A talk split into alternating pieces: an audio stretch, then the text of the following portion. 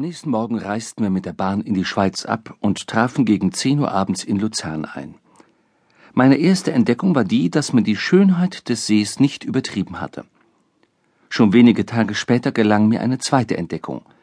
Ich fand heraus, dass die vielgepriesene Gemse keine Wildziege ist, dass sie kein gehörntes Tier ist, dass sie nicht scheu ist, dass sie menschliche Gesellschaft nicht meidet und dass es nicht gefährlich ist, sie zu jagen – die Gemse ist schwarz oder braun und nicht größer als ein Senfkorn.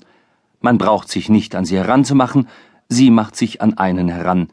Sie tritt in riesigen Herden auf und hüpft und krabbelt einem auf dem ganzen Leib herum, in den Kleider. Also ist sie nicht scheu, sondern überaus gesellig. Sie fürchtet sich nicht vor dem Menschen, im Gegenteil, sie greift ihn entschlossen an. Ihr Biss ist nicht gefährlich, aber angenehm ist er auch nicht. Allerhand romantischer Blödsinn ist über die Schweizer Gemse und die Gefahren beim Jagen derselben geschrieben worden, wo doch in Wahrheit selbst Frauen und Kinder sie jagen, und zwar furchtlos. Ja, jeder jagt sie.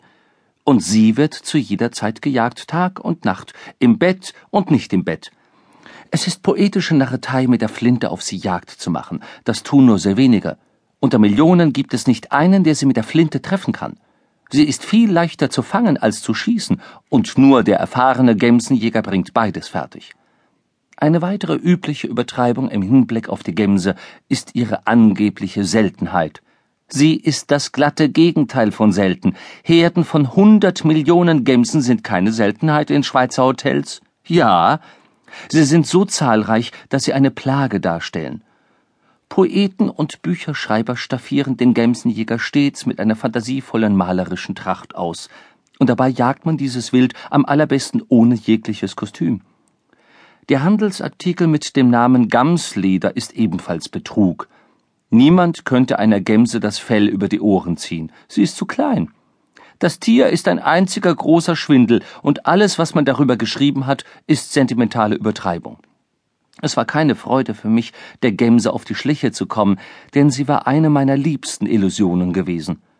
Mein ganzes Leben lang hatte ich davon geträumt, sie eines Tages in ihrer Heimat auf freier Wildbahn zu sehen und mich des abenteuerlichen Vergnügens zu befleißigen, sie von Fels zu Fels zu jagen. Und es macht mir auch nun keine Freude, sie bloßzustellen und des Lesers Entzücken an ihr und seine Hochachtung vor ihr zu zerstören. Aber es muss sein.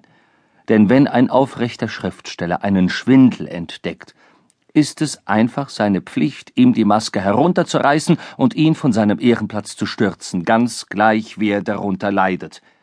Mit jedem anderen Verhalten würde er sich zu Recht das Vertrauen der Leser verscherzen.